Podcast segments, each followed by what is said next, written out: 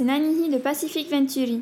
Bienvenue dans ce nouvel épisode des Pacific Hoe, ton podcast d'analyse de l'actualité globale et locale qui t'aide à naviguer efficacement dans ce monde changé. J'espère que nous ne t'avons pas trop manqué et je profite de cette première introduction de l'année pour enfin te souhaiter une bonne année 2023. Cette semaine, nous nous sommes attaqués à un sujet atypique, la consommation d'alcool. Pour en parler plus en détail, nous recevons Yann Larochelle, médecin addictologue au CPSA. À suivre donc une conversation avec Yann Larochelle. Yorana Yann. Yorana. Est-ce que tu peux pour commencer te présenter? Très bien, alors euh, je suis, non, je m'appelle Yann Larochelle, je suis euh, médecin addictologue au CPSA, Centre de prévention et de soins en addictologie situé euh, à Papété. Alors, du coup, on est là aujourd'hui pour parler de la consommation d'alcool. On le voit, on le sait, pardon, les Polynésiens, ils sont connus pour aimer la fête et les bons moments, et par là, force des choses, être de grands consommateurs d'alcool. D'ailleurs, ils sont nombreux à consommer pour la première fois avant l'âge de 15 ans, que ce soit seul ou en famille. Est-ce que ce contexte social incite plus qu'ailleurs à la consommation et est-ce que ce démarrage très précoce pourrait expliquer le nombre élevé de consommateurs réguliers localement? Alors c'est vrai que plus que le plaisir à faire la fête, c'est vraiment euh, la banalisation des consommations d'alcool par les mineurs euh, qui est vraiment problématique puisque consommer des psychotropes jeunes pose un vrai problème. On considère que le cerveau est encore en formation jusqu'à 23 24 ans. Et du coup, plus l'usage de l'alcool débute tôt, euh, plus, plus euh, la personne aura tendance à consommer fréquemment et à développer une dépendance euh, à l'alcool ou à d'autres produits. Voilà. Ok. Et du coup, ben, on, voit, on le voit de par le monde, il semble que la jeunesse se désintéresse petit à petit de l'alcool. Euh, est-ce que c'est une tendance que tu observes à ton niveau? Qu'est-ce qui pourrait pour toi expliquer ça? Mm. Alors c'est vrai que hum, nous on est un peu biaisé puisqu'on reçoit beaucoup de personnes qui ont des problématiques. Mm-hmm. Euh, maintenant, plusieurs études ont montré qu'il y avait une diminution euh, de consommation d'alcool dans beaucoup de pays en termes de volume. Donc les quantités d'alcool sont moins importantes qu'il y a 30 ou 40 ans. Par contre, les usages sont beaucoup plus à risque. Ça veut dire que maintenant, euh, notamment les jeunes, hein, vont boire peut-être moins souvent, par contre vont boire en grande quantité et, de manière très rapide. C'est notamment ce qu'on appelle le binge drinking, hein, qui, qui, correspond à, à, la consommation de plus de 5 verres d'alcool en très peu de temps. Euh, ce qu'on remarque aussi, c'est qu'avant, il y avait plus de consommation euh, qui était plutôt... plutôt c'était plutôt les, jeunes, les hommes âgés qui consommaient et on se rend compte que maintenant, euh, beaucoup de populations euh, qui ne consommaient pas autant d'alcool avant, euh, aujourd'hui consomment de plus en plus, donc notamment les jeunes et les femmes. Du coup, c'est la quantité qui, qui augmente, c'est ça? C'est le, c'est, c'est vraiment l'usage, c'est-à-dire que peut-être qu'avant, il y avait plus de consommation quotidienne ou sur plusieurs jours dans la semaine.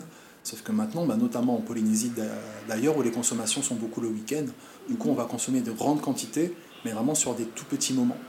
Donc euh, si ça se passe le vendredi, samedi, dimanche d'ailleurs, où euh, il y a beaucoup d'alcoolisation. Et du coup beaucoup d'usage à risque et beaucoup de prise de risque.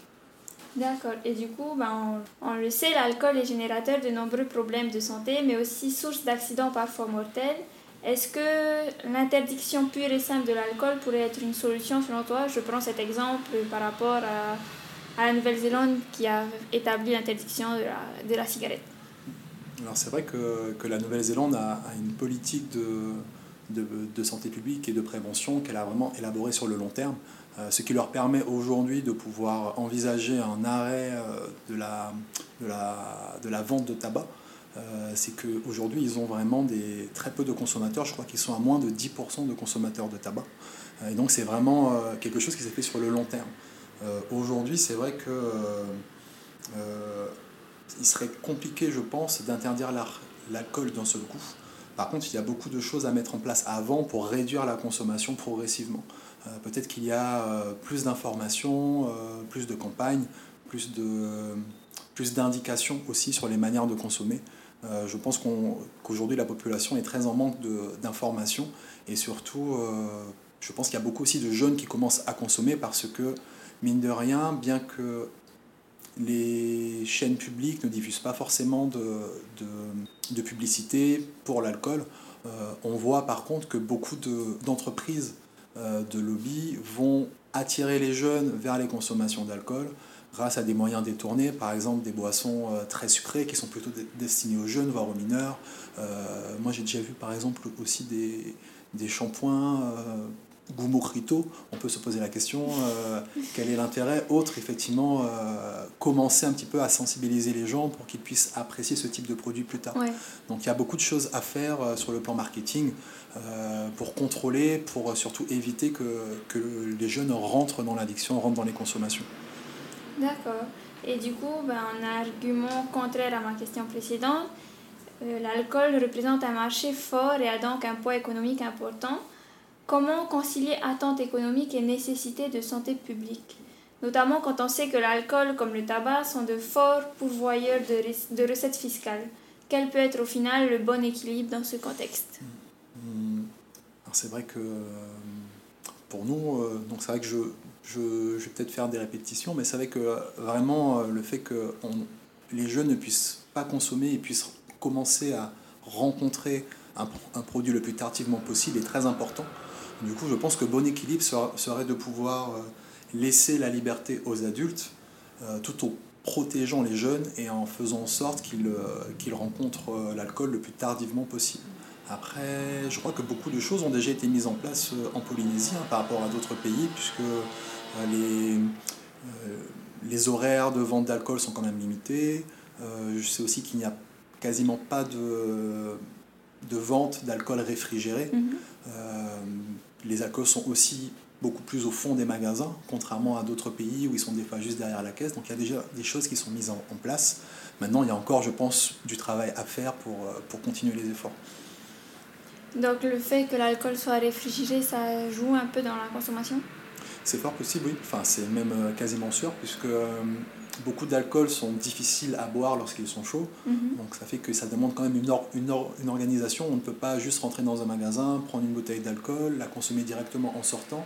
Ça demande de venir acheter, euh, aller la réfrigérer. Donc du coup, ça permet de, de, de, de devoir s'organiser et euh, ça évite les consommations euh, rapides et répétées. D'accord.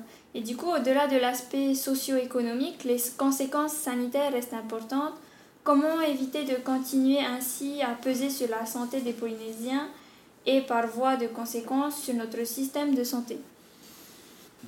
Alors c'est vrai que c'est une question auquel euh, je pense tous les gouvernements euh, doivent faire face.